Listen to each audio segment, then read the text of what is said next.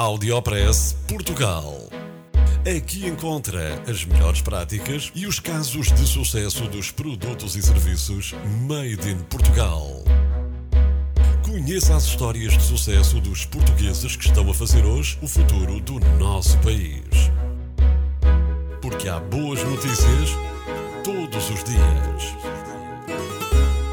Já a seguir, com Mafalda Ramos.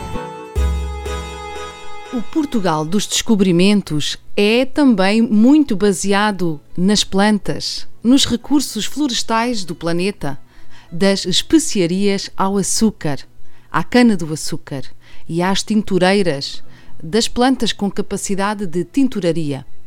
Nós vivemos sempre ligados às plantas e Portugal tinha uma imensa sabedoria na área da botânica e da ecologia que fomos perdendo nos últimos anos e hoje em dia quase não se ensina botânica.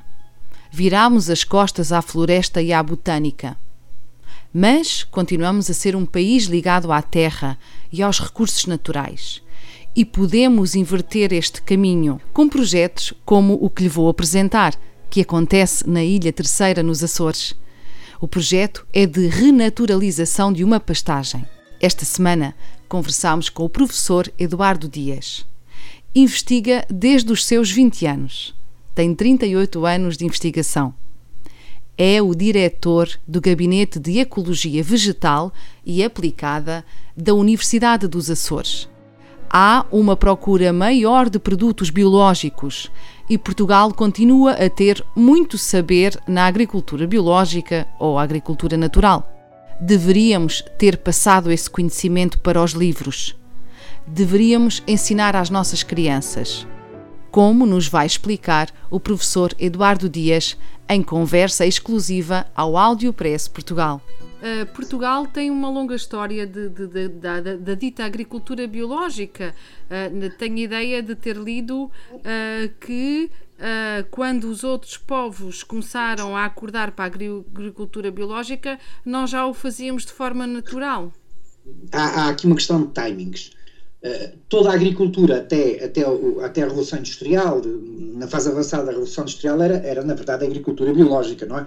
Não havia adubos uh, químicos, pesticidas e, e por aí fora, e portanto uh, toda a agricultura era aquilo que hoje em dia pomposamente se vem a chamar agricultura biológica, pronto. que não é mais do que fazer. Aí não era uma, não era uma questão de escolha, era, era assim, é, pronto. Exatamente, exatamente. E, e, e, o que acontece é que enquanto os outros países, a Alemanha, por exemplo, e a Inglaterra, com a Revolução Industrial, avançam rapidamente, então no pós-guerra ainda mais, para eh, uma agricultura intensificada baseada em agroquímicos, com eh, a capacidade de produzir adubos e, e depois a descoberta dos pesticidas e dos herbicidas e, e a intensificação da agricultura, Portugal, até porque tínhamos uma agricultura, na maioria dos casos, tirando o Alentejo, que tinha uh, latifundiários, o resto do país era muito, quase agricultura um, de sobrevivência, agricultura familiar mantemos até muito tarde em Portugal com uma agricultura baseada na tradição e que é a utilização dos produtos naturais, dos adubos naturais, da, da, da reciclagem da, das matérias na, na horta e na casa, das galinhas a,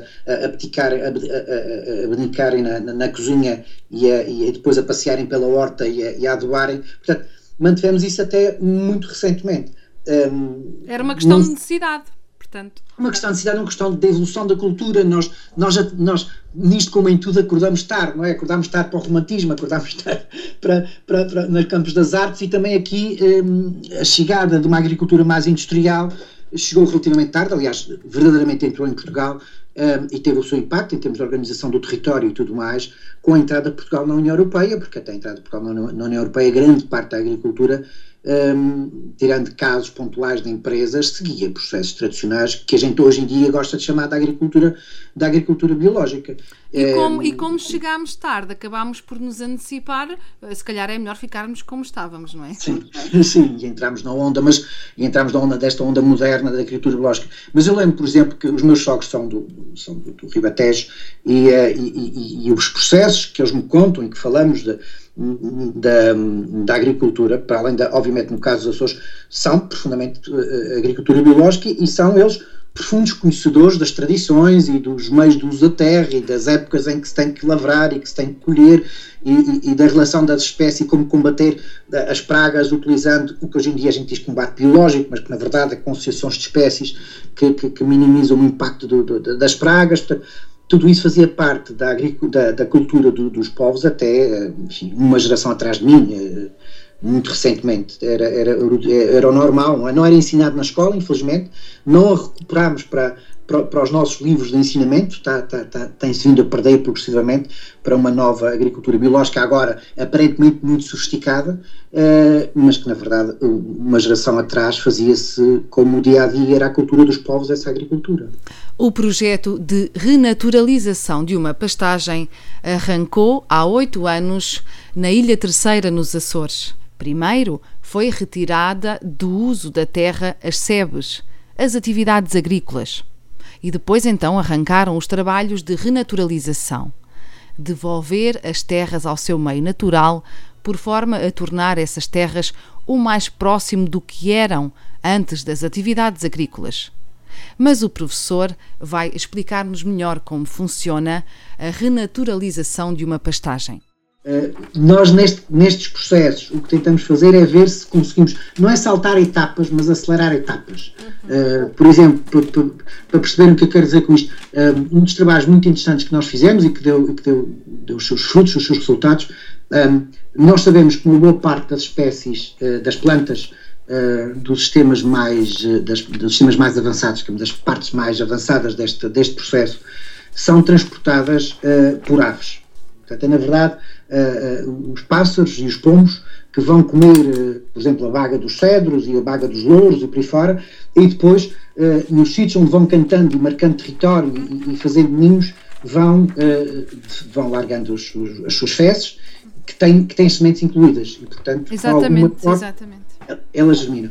Bom, nós, nós fizemos poleiros artificiais, ou seja, nós construímos em determinadas zonas uh, desta, área, de, desta área, poleiros, são ramos secos, uh, até experimentámos vários tipos de ramos, de árvores secas, de, de, de, de coisas feitas em madeira com travos de madeira. Um, ehm, experimentámos vários tipos de poleiros para que uh, as aves se sentissem atraídas, confortáveis, a irem mais vezes cantar e mais vezes nidificar naquela zona e com isso acelerarem o processo, em vez de cair, vamos lá, uma semente por dia, ou em vez de cair uh, 10 sementes viáveis por ano, pudessem cair mil, ou pudessem cair uh, 2 mil sementes por ano viáveis e, portanto, em vez de nascer uma planta por ano, pudessem nascer 10 ou 20 plantas, uh, 10 ou 20 árvores por ano, em vez de nascer só uma. Uh, tivemos um êxito relativo, vimos isso acontecer, percebemos qual era o poleiro que melhor atraía as aves, percebemos que havia um aumento da chuva de sementes, os timings é que ainda não conseguimos contar as novas árvores, porque o processo uh, agora tem 5 anos, na altura quando foi fechada a tese tinha 3 anos, e portanto é cedo demais para ver as consequências e, e, e tirar os resultados, mas sim, uh, ou seja, conseguimos comprimir o tempo, conseguimos acelerar o processo que devia levar uh, 30 a 40 anos a acontecer, uh, num processo que ocorreu em 3, 5 anos do processo, e com isto, digamos, transformámos o que era um, uma sucessão natural numa renaturalização uh, provocada por nós, não é? Uh, controlada por nós. Portanto, o projeto tem, uh, arrancou há oito anos e, e, e, vai ter uma duração de mais quanto tempo? Pois, supostamente, aquela, uh, o, o, projeto em si, enquanto nós pudermos, se tivermos financiamento para trabalhar naquela zona, vamos continuar a fazer trabalhos, obviamente ajustados a cada fase, não é? Nós passamos agora à fase, digamos, de.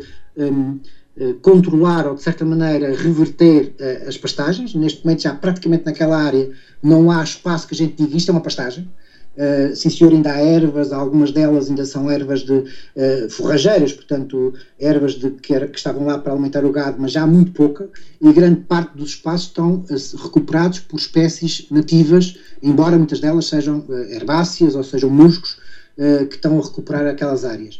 Vamos entrar numa nova fase um, daqui de, de, por agora, enfim, quando nós quisermos, quando tivermos a oportunidade, que é a entrada dos arbustos, já começam algumas zonas a entrar os primeiros arbustos, portanto, como dizia, é uma sucessão, um processo sucessional em que há uma primeira fase em que substitui as ervas das pastagens por ervas nativas, depois há uma segunda fase que substitui as ervas por arbustos e a pouco e pouco vamos substituindo os arbustos por árvores até obter o, objeto, o objetivo final, que é a floresta, uma floresta encharcada que existiria na, na sua forma mais, mais primitiva. E, portanto, nesta fase estamos na transição. Vamos começar a trabalhar nisso e, e como digo, Creio que o processo em si, pelo menos foi assim que nós entendemos e que fizemos os acordos, é irreversível, ou seja, o processo termina quando, daqui a muitos anos, daqui a muitos anos, calhar daqui a 80 anos ou daqui a 100 anos, se possa dizer isto está na sua forma máxima selvagem e, portanto, eh, não fazemos mais nada aqui, é simplesmente usufruir deste bem e, e, e dos serviços que ela nos presta. Até lá, eh, enquanto existirem, provavelmente, isto já parece um bocadinho uh, poesia, mas enquanto existirem investigadores, enquanto existirem financiamentos, enquanto existirem capacidade de trabalho. Pois, o problema às vezes é mesmo o investimento, não é? o financiamento.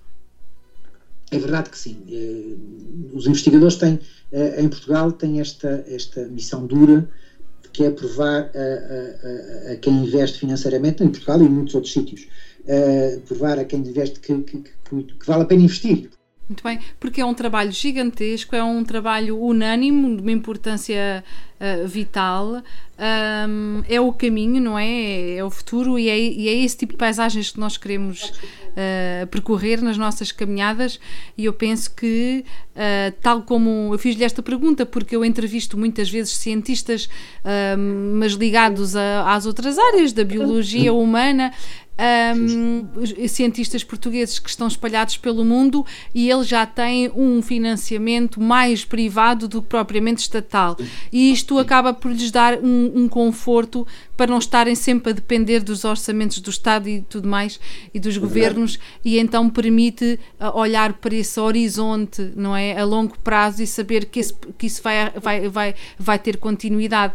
E, é, e acho que é o que é importante né, no, no, no, seu, no vosso projeto, que é sim, a, sim, assegurar, sim, assegurar a continuidade. É um bocadinho difícil porque uh, a dimensão da maioria das empresas, estamos a falar, a EDA, por exemplo, é na verdade uma das maiores empresas dos Açores, haverá mais duas ou três, mas depois não há muito mais empresas que tenham, digamos, um, um, um superávit financeiro que lhes permita. E, e os, os, os lusodescendentes que, que, que, estão, que vão uh, ouvir esta peça, podem, podem, por livre iniciativa, entrar em contato com o professor e com a Universidade dos Açores e saber como é que podem uh, apoiar este projeto? Claro que sim, nunca me aconteceu, mas seria muito bem-vindo e de uma imensa alegria essa, essa, essa, essa nova experiência. E o, que é que, verdade, e o que é que faz falta? O que é que, o que, é que poderia também seduzir as pessoas a, a juntarem-se ao projeto? Uh, onde é que estão a sentir mais necessidades? Uh, o que é que poderia impulsionar e dar aí mais conforto à investiga ao projeto? A ecologia, a ecologia de campo, uh, portanto, estas áreas de trabalho de ecologia, ecologia de campo, vivem muito eh, na verdade, de mão de obra, portanto, vivem muito de investigadores. Uh, e eu julgo que a área mais interessante é, de facto, apoiar ou, ou financiar bolsas de investigação que permitisse aos novos jovens não só uh, desenvolverem a sua formação, como com o seu trabalho contribuírem para, para, para, para acelerar estes processos, para intervirem neste, neste, nestes processos. Nos Açores estão a renaturalizar os terrenos num projeto enorme, inspirador ambicioso e duradouro, porque pode levar até 100 anos. Fazem falta mais jovens, mais mão de obra e quem quiser juntar-se ao projeto e apoiar ou financiar pode fazê-lo. Entrar em contato com o professor Eduardo Dias, da Universidade dos Açores. O Áudio Press Portugal contou com o apoio de Visite a TecFresh 18, a feira tecnológica para frutas e hortícolas, conferências e workshops. A agricultura de precisão no setor hortofrutícola, doenças e pragas emergentes, tomate de indústria, oportunidades e desafios, hortofruticultura emergente, controle de ervas daninhas sem herbicidas, inovação hortofrutícola em parceria. De 15 a 17 de novembro, no Centro Nacional das Exposições em Santarém. TecFresh, uma feira para profissionais. Audiopress Portugal. No FM e na internet. O espaço de cidadania de Portugal para todo o mundo. Porque há boas notícias todos os dias. Porque há boas notícias todos os dias. Todos os dias. Todos os dias. Todos os dias. Todos os dias.